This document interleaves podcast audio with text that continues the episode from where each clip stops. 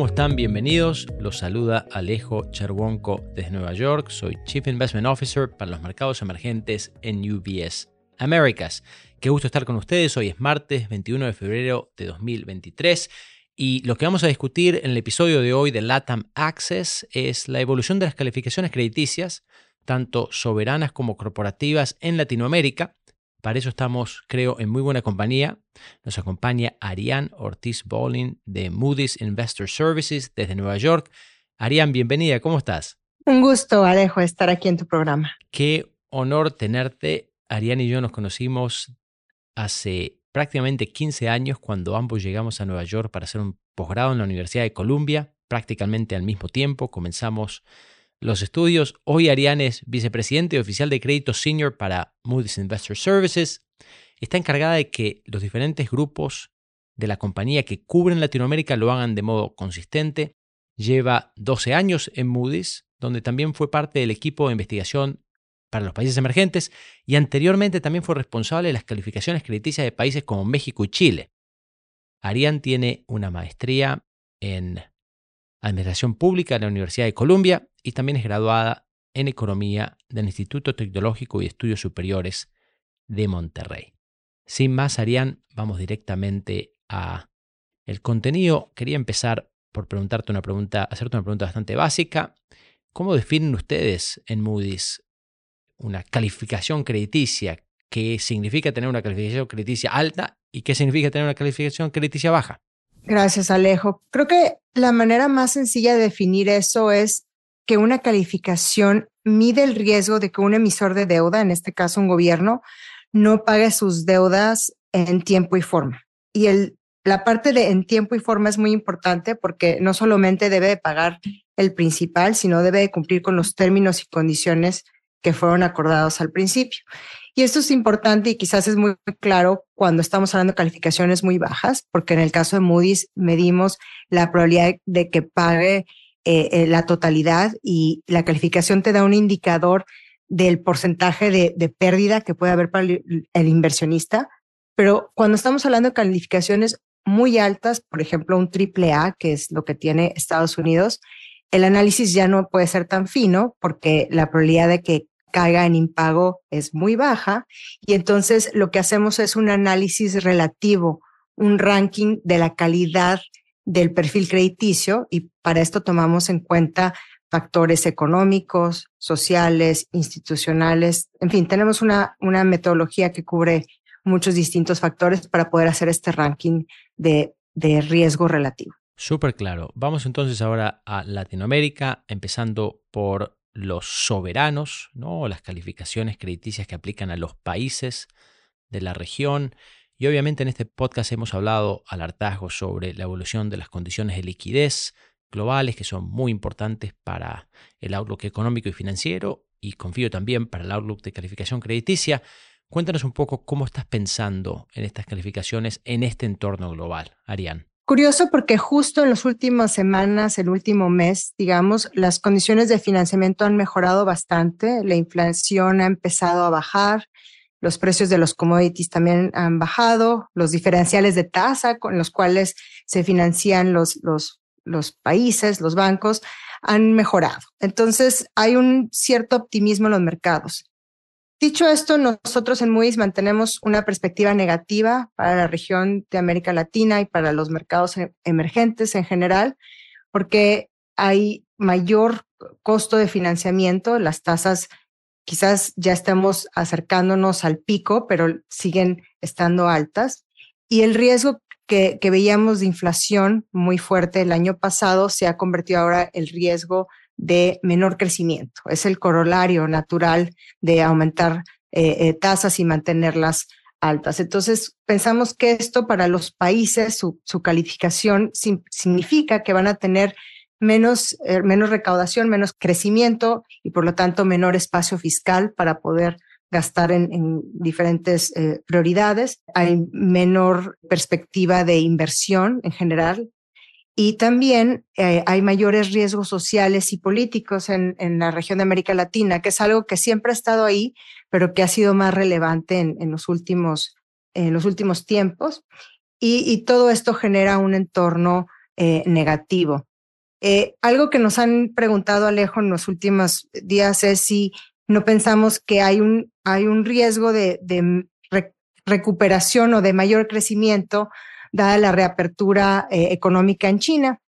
Y aquí la visión de Moody's es que si bien hay riesgos eh, positivos o, al alza de que haya una reactivación económica que, que tenga un impacto positivo para América Latina, creemos que esta reactivación económica en China tiene más que ver con su consumo doméstico y que por lo tanto no va a tener un impacto eh, eh, tan favorable en los precios de commodities y en la exportación de varios de los países en, América Latina y que por lo tanto el, el impacto va a ser más o menos eh, neutral.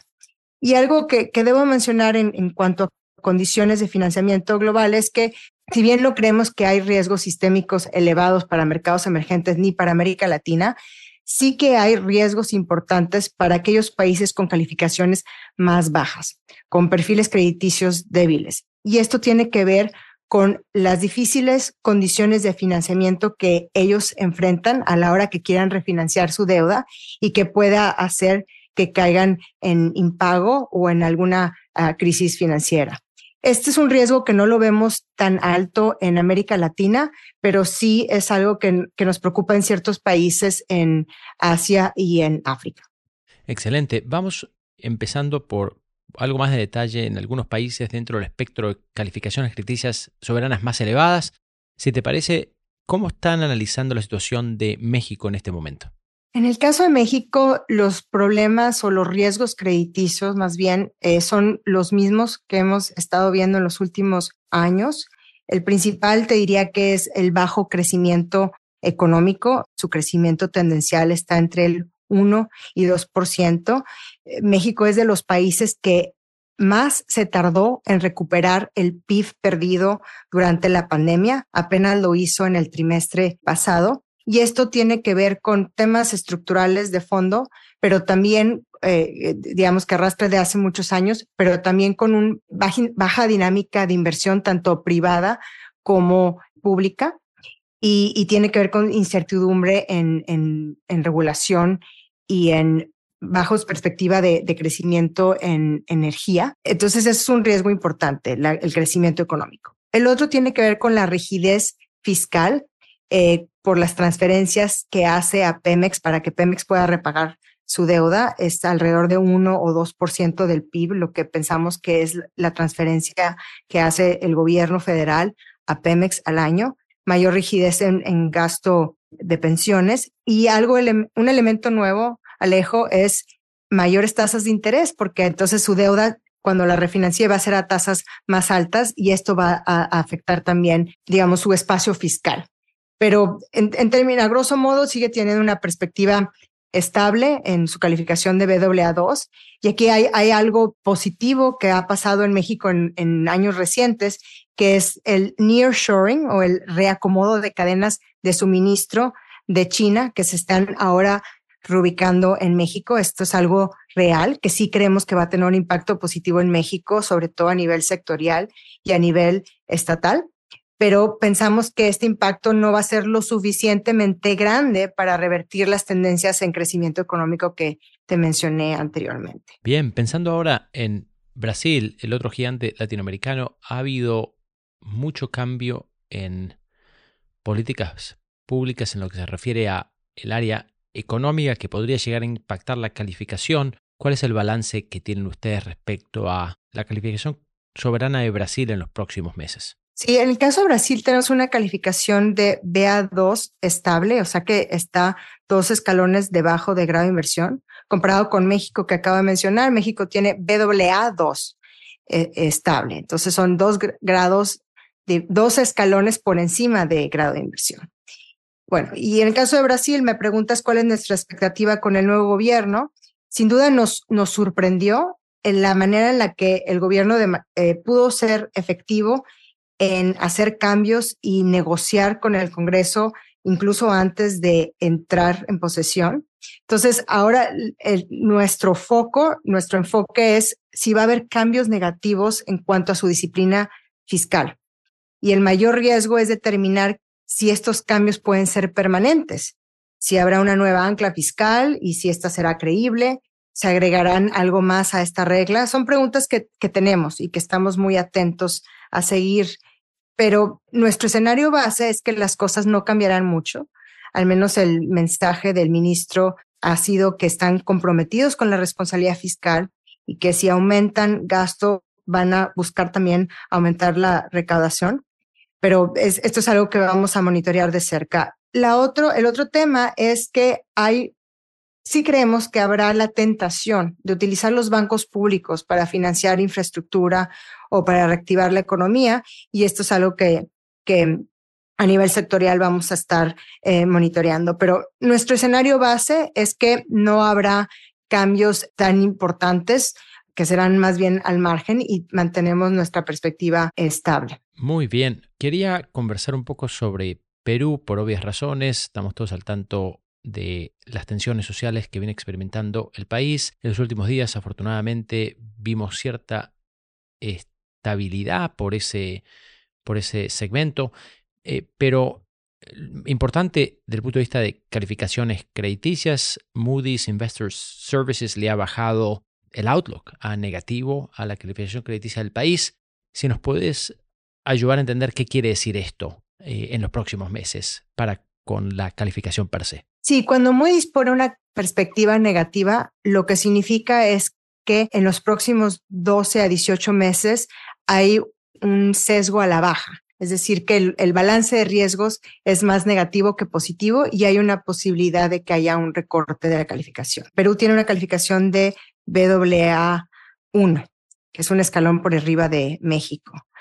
Eh, ¿Por qué pusimos esta perspectiva negativa? Y esto es una pregunta relevante porque Perú y la gente como, como tú y yo que sigue Perú de cerca sabe que hay mucho ruido político y hay riesgos políticos y a pesar de eso, esto ha estado divorciado de la parte económica. Entonces, esta vez es, es, novedad que estemos eh, poniendo una perspectiva negativa a pesar de estos riesgos políticos. Y esto tiene que ver con eh, la persistencia que han tenido estas protestas sociales y la violencia. Y el riesgo que vemos de que haya menor gobernabilidad en el país y que entonces se modifique de manera negativa su manera de hacer política económica y que se ponga en riesgo el ancla macroeconómica y fiscal que, mantiene el, perfil crediticio. Por, hoy por hoy, Alejo, no hemos modificado nuestra perspectiva de crecimiento, nuestra perspectiva de inversión, pero vemos mayores riesgos en el mediano plazo. Esto y un riesgo de cola que, está ahí de que haya un cambio de, constitución y que entonces eh, empiece un proceso desordenado y que pueda entonces mermar la confianza que hay en, el país y afecte el nivel de inversión. Entonces son riesgos que no se han materializado, no son las razones por las cuales eh, pusimos el negativo, pero es porque el riesgo de que esto suceda ha aumentado. Sí debería mencionar que hay, riesgo para ciertas empresas, sobre todo en agricultura, minería y transporte, dado los bloqueos que hay en, algunos de los caminos o interrupciones que hay en, su operación. Pero este tipo de, riesgos a, nivel sectorial no sean a nivel eh, federal. Completamente de acuerdo. Hemos hecho nosotros bastante análisis al respecto y coincidimos que los fundamentales económicos de Perú son, son realmente muy fuertes, son pilares sólidos pero que las protestas recientes sí se perciben como algo distinto más intensas a las históricas y mucho va a depender de su, de su persistencia ¿no? y de su impacto sobre los procesos políticos, particularmente lo que mencionabas, Arián, que es si se va de alguna manera, eh, forzar una, reescribir la constitución, que sería un proceso, por supuesto, como nos ilustra el caso de Chile, bastante largo, combativo. Muy bien, Ariana. Ahora quería llevar la conversación a las calificaciones crediticias de compañías y bancos latinoamericanos. Hemos hablado eh, en cierto detalle sobre las calificaciones crediticias de países que tienen un impacto sobre las compañías que operan en estos países, pero hay ciertos desarrollos bastante idiosincráticos que impactan las calificaciones corporativas. ¿Cuál es el outlook general? ¿Cuáles son algunos lineamientos que nos puedes compartir de este tipo de calificaciones por parte de Moody's? Sí, Alejo, e, es difícil decir un comentario que aplique para todos los bancos y los corporativos en América Latina, pero sí te diría que la mayoría de las empresas latinoamericanas, los corporativos que calificamos tomaron ventaja de las condiciones favorables y de las bajas tasas de interés que hubo durante la década pasada y durante la pandemia. Y muchas mejoraron su estructura de deuda, alargaron su perfil de vencimiento y esto les ha dado liquidez y mayor fortaleza para navegar el entorno actual de alza tasas de interés. Sin embargo, conforme sigamos teniendo altas tasas de interés y el crecimiento baje, algunas de estas empresas inevitablemente van a tener que ir a refinanciar su deuda y pueden empezar a, tener problemas, algo que no es por hoy, hoy en día, nuestro escenario base. El otro tema a considerar es que muchas de estas empresas o de estos bancos, pues prestan servicios a consumidores latinoamericanos y el consumidor latinoamericano se ha visto afectado por la alta inflación que está afectando su ingreso disponible y que eh, a la medida que tengamos menor crecimiento este año y el próximo, también eh, eh, pueden enfrentar problemas. Entonces, los bancos están preparándose para que haya problemas en su perfil crediticio. Y esto es algo que hemos notado, por ejemplo, en Brasil. Hemos visto mayores préstamos en productos de crédito caros, como son las líneas de crédito revolventes y renegociaciones en préstamos de consumo. Entonces, esto nos da un aviso del estrés que se puede venir y que pudiera deteriorar la calidad de cartera de crédito. Ahora, esto es algo que puede causar mayor alarma en los países donde el crédito representa un porcentaje más alto del PIB, como lo es Brasil, Chile, Colombia, no tanto en México o, en Centroamérica. Ahora, incluso en un escenario como el que, el que planteo, Alejo, de, riesgos en el perfil crediticio, sí, creen, pensamos que los bancos están bien preparados para eh, navegar una situación así por los eh, niveles de reserva que han estado acumulando y por lo cautelosos que están siendo hoy en día a la hora de prestar. Entonces, digamos, te diría que cómo están preparadas las calificaciones o cómo vemos las calificaciones en bancos y en corporativos eh, que evolucionen en los próximos meses. Creemos que se van a mantener estables porque están bien preparados para navegar el cambio de ciclo que estamos viviendo hoy en día. Súper interesante, Arián, y esto también correlaciona bastante bien con nuestro análisis. Lo que mencionabas de hacer una buena administración de los perfiles de deuda durante la época de vacas, llamémosle gordas, de alta liquidez global, y que eso ayuda en una época de vacas flacas, eh, se compara muy de cerca con, las conclusiones a las que nosotros hemos llegado. Ahora, para cerrar la conversación de hoy, quería llevar la conversación a una pregunta un poco más personal. Arián, en tu trabajo, ¿has encontrado que algún recurso, algún blog, podcast, libro, recientemente ha sido particularmente útil o valioso para llevar a cabo tu análisis que quieras compartir con los oyentes? Sí, con gusto, Alejo. En los últimos meses me he vuelto eh, amante de los podcasts, escucho muchísimos, pero te mencionaría tres que, me ayudan eh, para mi trabajo. Uno es The Economist, tiene muchos temas y saca de manera muy frecuente. Financial Times y para tener sensibilidad política me, gustan de varios eh, países, pero mencionaría que de México escucho Bote Pronto. Muchas gracias por compartir, Arián, y muy agradecido también porque estés hoy con nosotros. Esperamos tenerte nuevamente. Mil gracias por tu tiempo. Gracias, Alejo, un gusto. Excelente. Y para todos los oyentes, espero que les haya resultado interesante la conversación. Nos pueden seguir a través de las redes sociales. Estoy disponible en LinkedIn para que nos dejen sus comentarios y sugerencias. Un abrazo y hasta la próxima.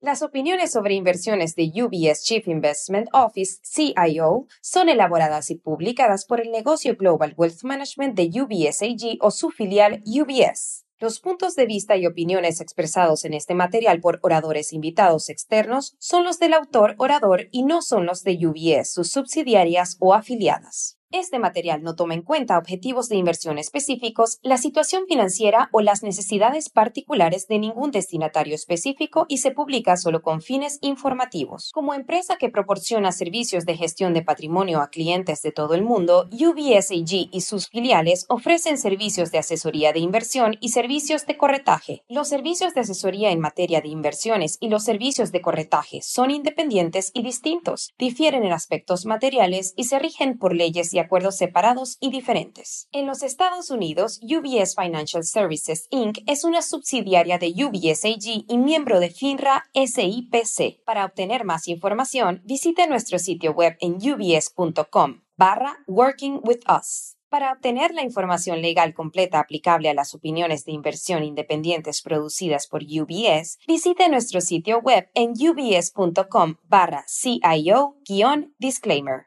Nada del contenido de este podcast está destinado a ser ni debe ser considerado como una solicitud o promoción. No todos los servicios o productos están disponibles para los clientes en todas las jurisdicciones.